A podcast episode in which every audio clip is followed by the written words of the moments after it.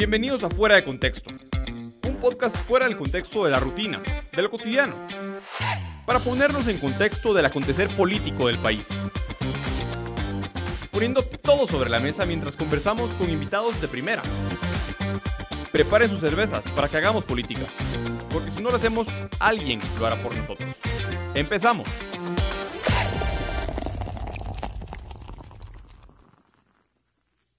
Bienvenidos a una edición más de Fuera de Contexto. Para mí, José Fernando Reynauer, es un gusto poder estar con ustedes un jueves más. Hoy, primer jueves de diciembre. Como que no dice nada, se nos pasó el año. Este año que yo realmente, insisto, no lo sentí. Fue un año en el cual yo en, tiempo de cuarentena sentía que el tiempo era largo, pero al mismo tiempo corto y las semanas se pasaban, no sé. Fue bien rápida la forma en la cual este año jugó con mi, con noción del, del tiempo. Pero bueno, hoy con un programa muy especial, con un invitado muy especial que de hecho lo platicábamos antes de iniciar el programa, y es que Eduardo Fernández fue mi profesor en mi primer año de universidad, y así como que no hice nada, se pasó el tiempo, y ahorita ya pues cerré Pensum, ya me queda solo un año más de, de universidad para terminar la, la carrera. Y la verdad es que Edu ha sido un, un, un, referente para mí como académico, como profesor, como persona. Y Edu al final de cuentas es un liberal de primera que tiene mucho conocimiento respecto al tema del que vamos a hablar hoy. Así que, Edu, bienvenido a Fuera de Contexto. Muchas gracias, José. Muchas gracias por tus palabras y es un gusto estar aquí, colaborar contigo y disfrutar de tu amistad. Es un verdadero placer. Muchas gracias, Edu. Y bueno, últimamente ha estado muy de moda hablar de instituciones. Actualmente tenemos a un presidente y a un Congreso de la República aquí en Guatemala en con, los que la gente está inconforme. Hay una, una amplia mayoría de personas que yo no veía así desde el 2015. Genuinamente yo, yo, te digo, yo desde el 2015 no veía tantas personas de diferentes sectores. O sea, ver, ver alineada a la Asociación de Estudiantes Universitarios de la Universidad de San Carlos y ver alineado al CACIF con una misma causa en común que es eh, la indignación por el presupuesto, por diferentes razones, por supuesto, eh, porque, porque, por ejemplo, en el caso de la Asociación de Estudiantes de la USAC están indignados por la mala distribución de esos más de 99 mil millones de quetzales, y en el caso del sector empresarial, pues la indignación viene, y yo comparto esa indignación, por eh, el déficit que los, que, los diputados, en complicidad con el presidente de la República, eh, le están dejando al país un déficit de miedo en el cual están endeudando a los hijos de los sobrinos que todavía no tengo. Y está, ha, estado muy de moda hablar de instituciones, de instituciones, de la confianza en las instituciones. Y tú, Edu, has, has hablado mucho respecto al tema de las instituciones y la confianza. En ese sentido, antes de entrar a profundidad a las diferentes aristas que tiene ese tema, Edu, quisiera que empezáramos pues, por el principio. ¿Qué son instituciones? Porque cuando, cuando se habla de instituciones, automáticamente, como que la mente de muchas personas la asocia con el Congreso de la República, la Corte de Constitucionalidad, el presidente de la República, o incluso hasta con edificios físicos. Es que se asocia automáticamente la idea de instituciones. Pero, ¿qué son las instituciones y por qué es necesaria la confianza en esas instituciones? Nuevamente, agradeciendo la oportunidad, vamos a intentar reflexionar sobre este tema. Yo cuando se habla de instituciones siempre apelo pues, pues a Douglas North, ¿no? Premio Nobel de Economía y, un, uno de los grandes eh, en, en, ese campo de estudio, ¿no? en el campo de estudio de las instituciones. Y este académico definía, definía las instituciones pues, como, como límites, ¿no? como normas o pautas de conducta que limitan la interacción entre, entre individuos, entre personas. En ese sentido, eh, las instituciones podrían tener dos, hay de dos tipos, ¿no? unas instituciones formales, pues por ejemplo la Constitución de la República, que evidentemente limita la interacción entre individuos, es una norma que, que, al final hace que nos comportemos de una determinada manera. Y luego había instituciones informales, esas que no están escritas, esas que, eh, bueno, pues accede uno a través de la experiencia, eh, como pueden ser los tabús o como pueden ser las costumbres, los hábitos, las tradiciones. En ese sentido, las instituciones, ¿por qué son importantes? Bueno, pues son importantes porque contribuyen a dar legitimidad al sistema.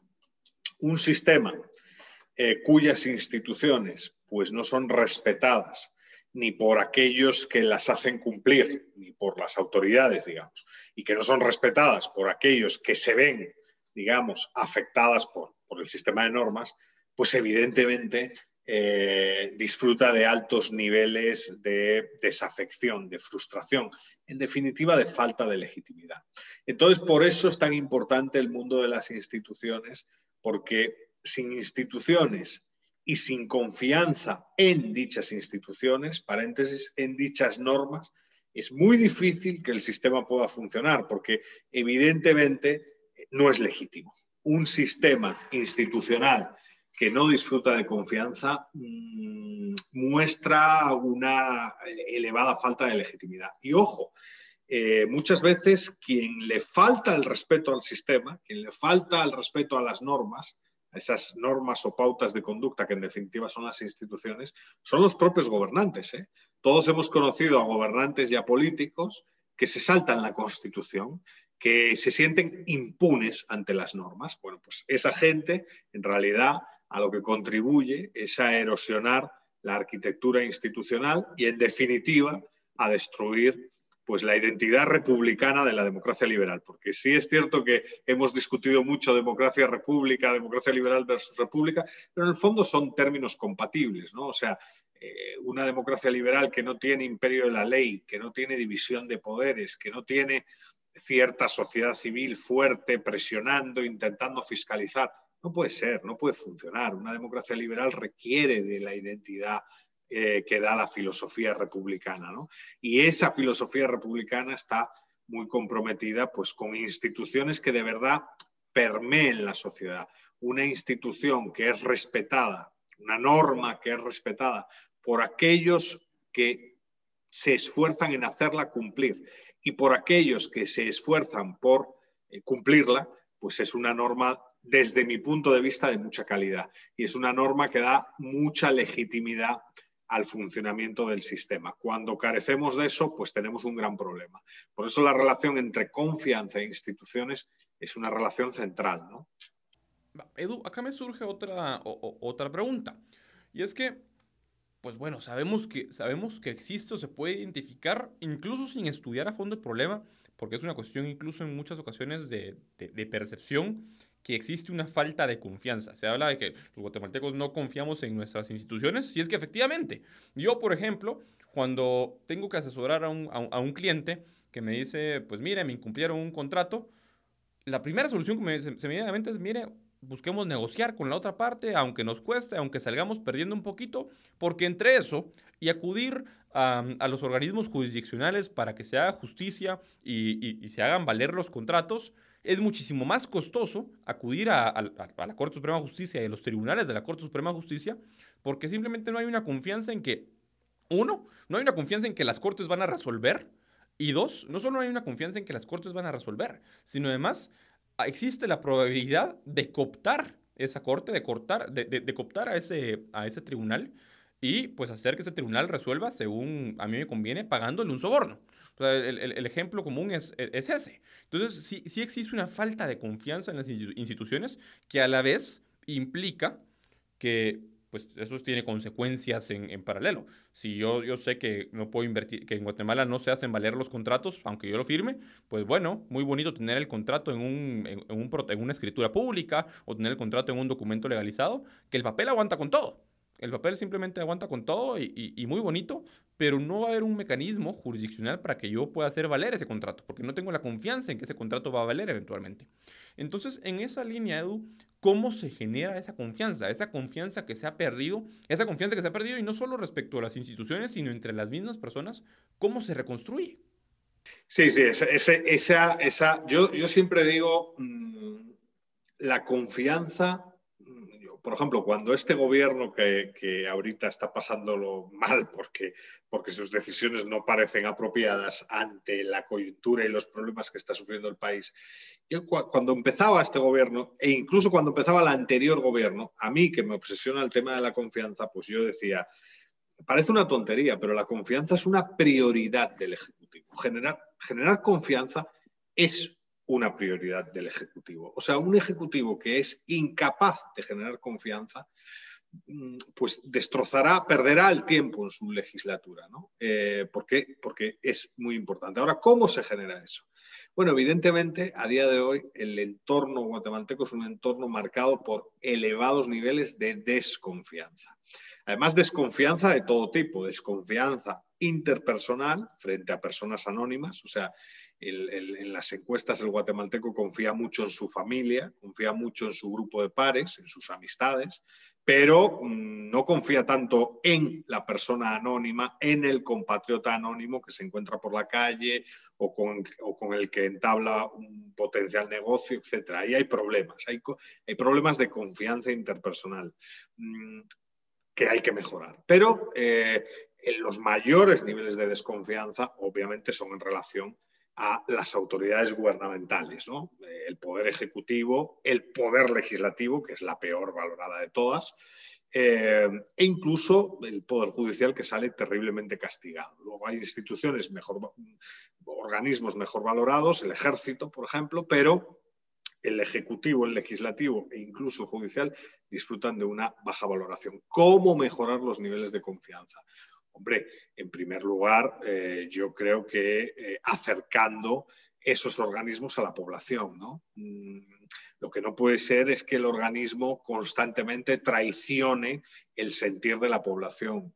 La votación en el Congreso eh, sobre los presupuestos es buen ejemplo de, de, todo esto, ¿no? porque al final lo que se observó en esa votación es que una mayoría de la élite política que se supone representa las preferencias de la ciudadanía, pues vota en contra de esas preferencias de la ciudadanía y la ciudadanía se enfada, se siente traicionada y se pelea. Entonces, transparencia es una primera medida. Una segunda medida es simplicidad, reducir las asimetrías de información. Eh, ser transparente es necesario, pero no suficiente. Ahora, reducir la asimetría de información contribuye a fiscalizar, a mejorar la capacidad de fiscalizar la eh, acción de nuestros representantes por parte de la ciudadanía. Y eso implica, tú lo sabes bien porque lo, hemos discutido, por ejemplo, reformular el sistema electoral. ¿no? Mucha gente ha votado, pero esa gente que ha votado no sabe a quién ha votado y esos que han votado, cuando han aprobado el presupuesto, han traicionado a la gente que les ha votado. Entonces, en ese sentido, hay que simplificar esa relación. ¿eh?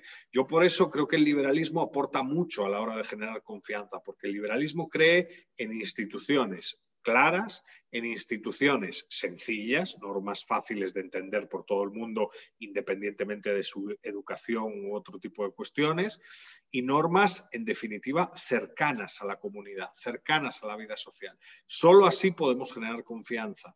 Claro, si, lo, si lo que buscamos es lo contrario, complicarle la vida a la gente, aumentar la asimetría de información entre representantes y representados, y encima todo ese sistema, que es un sistema complejo y en cierto sentido oligárquico, produce fracaso económico, produce corrupción, produce ausencia de oportunidades. Es decir, yo no soy dueño de mi propia vida porque no puedo construir mi vida porque hay incertidumbre por todas partes. Pues eso va a generar desconfianza. Evidentemente, evidentemente ahí tiene que haber una reflexión de parte de, de parte de todos, organizaciones de la sociedad civil y representantes, por conectar los organismos representativos y de gobierno con la ciudadanía a la que se supone pretenden servir. A día de hoy no están conectados.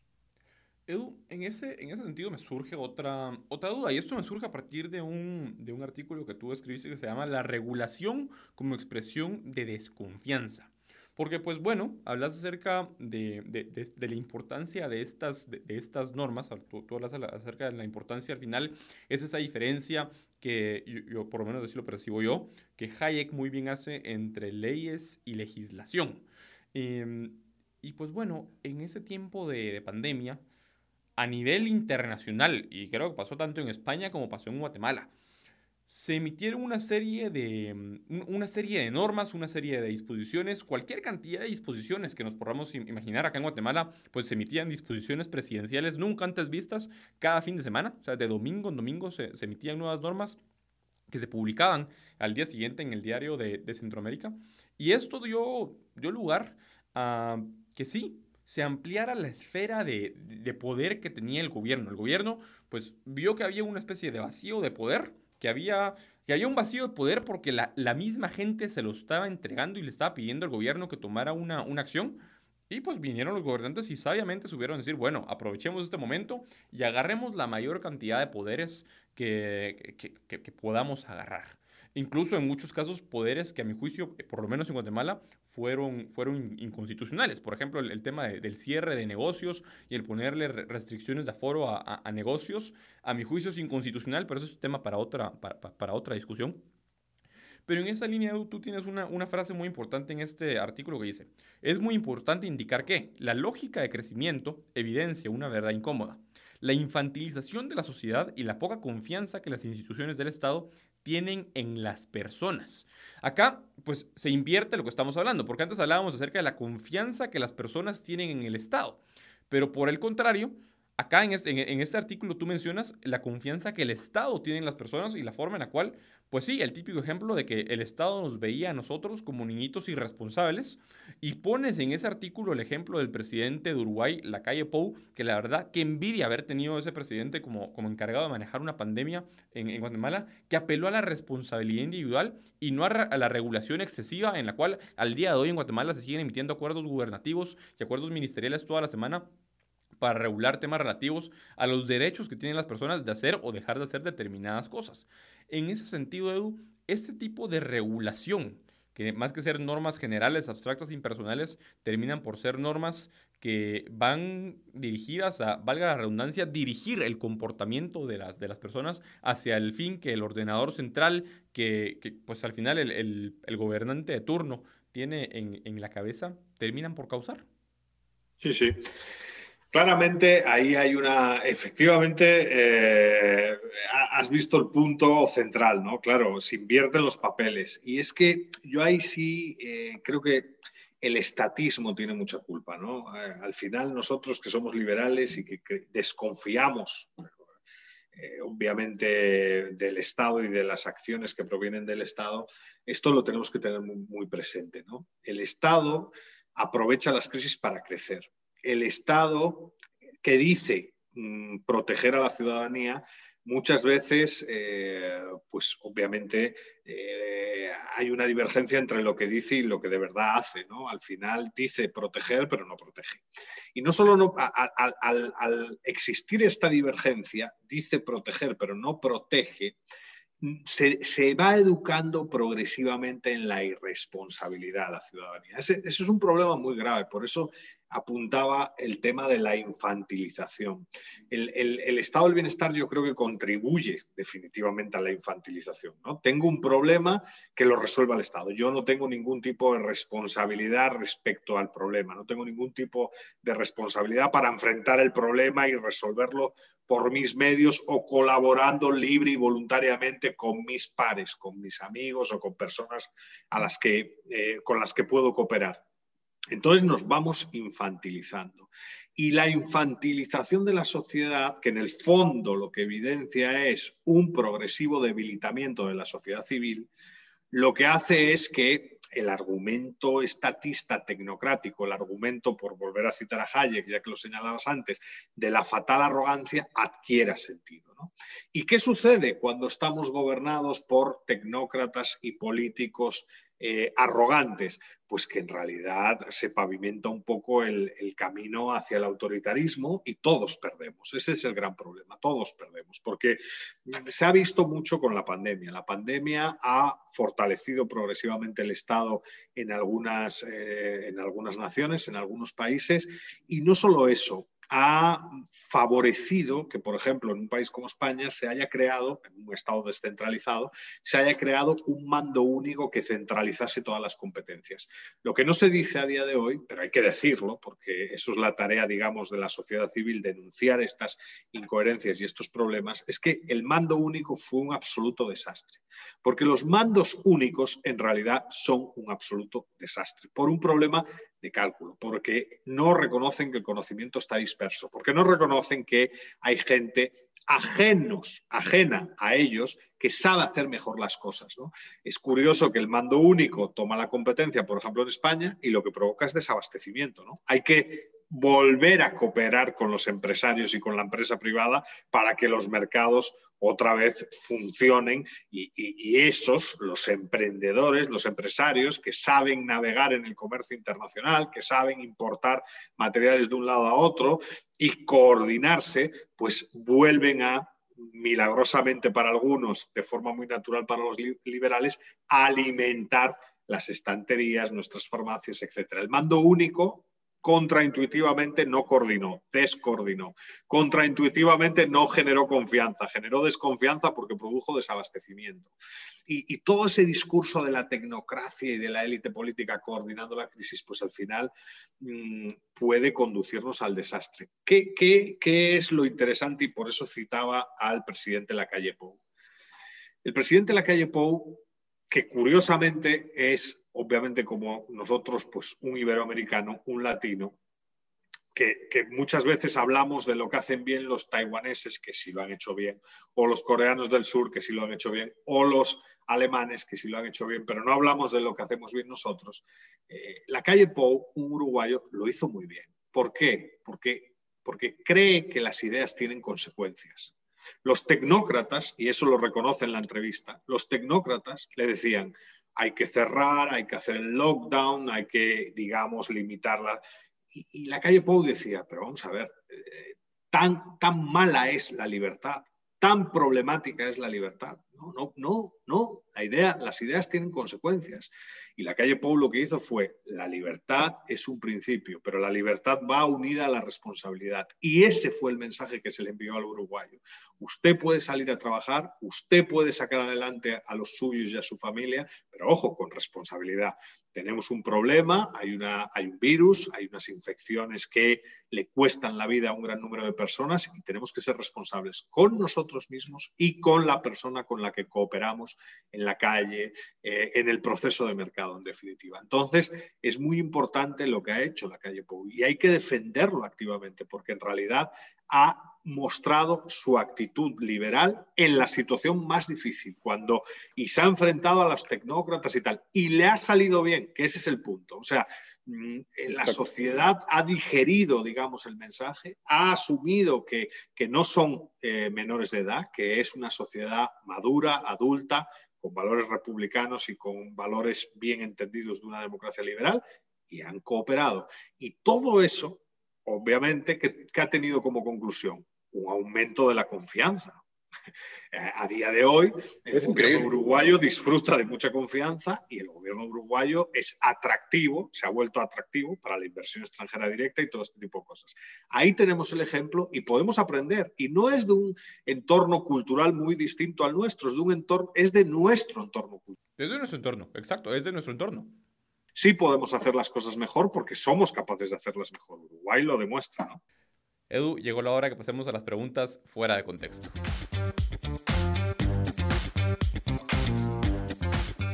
Bueno, Edu, aquí tenemos la, la, dinámica que tenemos en las preguntas fuera de contexto es yo te voy a dar un tema, una palabra y lo que tengas en la punta de la lengua, de forma breve, lo respondes. ¿Listo? Venga. Alejandro Yamatei. Frustración, incompetencia. Gobierno de España. Eh, comunismo. Dictadura y autoritarismo. Regulación. Brexit. Un error. Feminismo. Tiranía. Donald Trump. Mm, un populismo políticamente incorrecto. Joe Biden y Kamala Harris. Establishment. Francia, refugiados y musulmanes radicales. Eh, un problema de convivencia resultado de no asumir el, impacto del islamismo radical. Cuarentena obligatoria. Eh, tiranía. Edu, muchísimas gracias por acompañarnos en Fuera de Contexto.